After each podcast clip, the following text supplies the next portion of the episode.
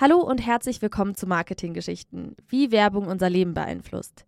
Ich bin Nadine und das ist die erste Folge im Jahr 2024. Deswegen wünsche ich allen Hörerinnen und Hörern auf diesem Weg nochmal nachträglich sozusagen ein frohes neues Jahr.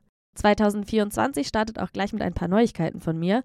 Ab sofort findet ihr diesen Podcast auch auf Instagram und für alle, die kein Instagram haben, habe ich einen Blog eingerichtet. Dort findet ihr sowohl auf Instagram als auch auf dem Blog zu jeder Folge einen kleinen Beitrag, entweder eine Zusammenfassung oder Facts oder Bildmaterial, falls es welches gibt, oder so kleine Side-Geschichten, die es nicht in die Folge geschafft haben. Also schaut da gerne mal rein oder folgt bei Instagram at Marketinggeschichten, alles zusammengeschrieben und schreibt mir dort auch gerne, falls ihr Feedback oder Themenvorschläge habt.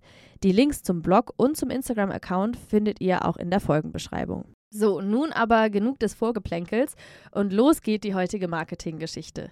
Und die hat für viele etwas mit einer heißgeliebten und sehr fettigen Silvestertradition zu tun. Die Rede ist vom Käsefondue, das für viele Menschen auf der ganzen Welt einfach zum Start ins neue Jahr dazugehört. Wer wie ich immer mit den Begriffen Fondue und Raclette durcheinander kommt, dem oder der sei gesagt, es ist nicht das mit den kleinen Pfännchen, sondern das, bei dem man Brot oder andere Lebensmittel mit Hilfe so eines langen Pieksers in geschmolzenen Käse taucht. Der Käse, in dem dann die Brotstückchen landen, stammt natürlich aus der Schweiz. Dort ist das schließlich ein althergebrachtes Nationalgericht, oder? Auch bei dieser allgemeinen Annahme spielt mal wieder cleveres Marketing eine Rolle. Diesmal betrieben von der Schweizerischen Käseunion. Wenn ich an die Schweiz denke, denke ich an glückliche Kühe, die irgendwo an einem Bergsee stehen, an ergraute Männer mit einem Wanderstock und Vollbart, an Ricola natürlich und an Käse.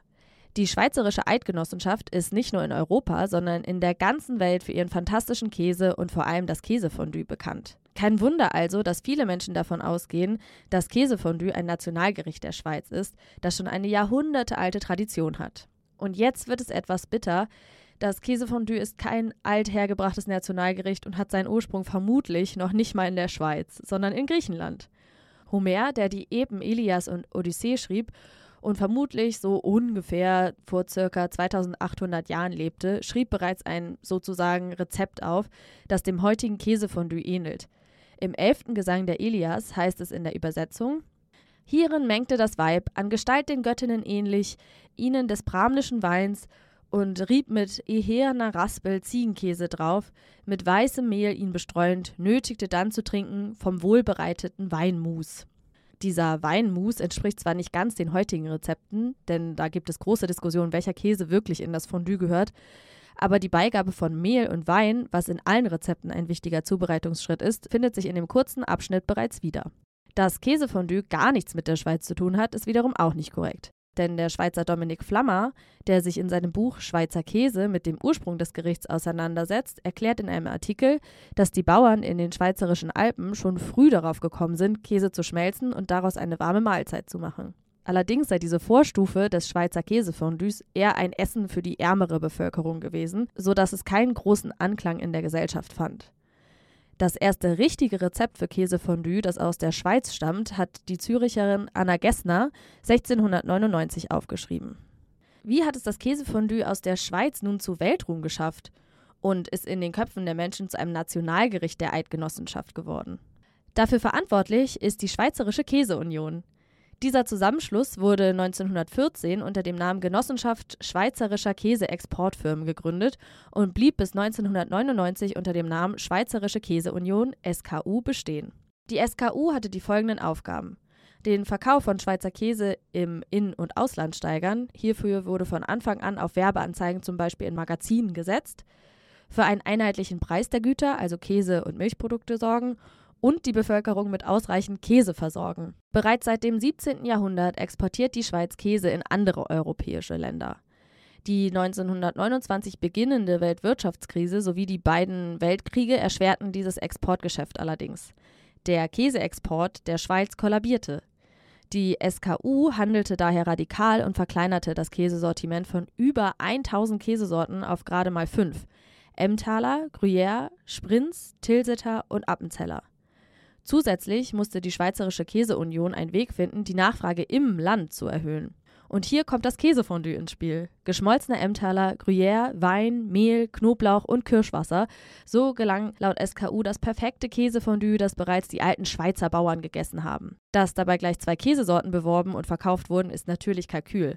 Auch weil Emmentaler laut Experte Dominik Flammer gar nicht in ein klassisches Käsefondue gehört. Ab den 1950ern bewarb die Schweizerische Käseunion das Käsefondue in breit angelegten Kampagnen mit dem Spruch Fondue ist gut und macht gute Laune, unter anderem im TV und in Zeitschriften.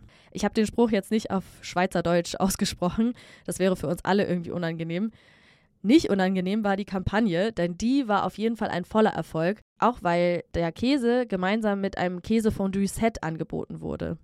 Dass das Käsefondue wahrscheinlich in den 1960ern auch auf der Speisekarte der Schweizer Armee landete, befeuerte die Popularität des Gerichts nochmal. Der Umsatz der Inlandskäseverkäufe stieg über die Jahre an und heute hat das Käsefondue den Stellenwert eines echten Nationalgerichts.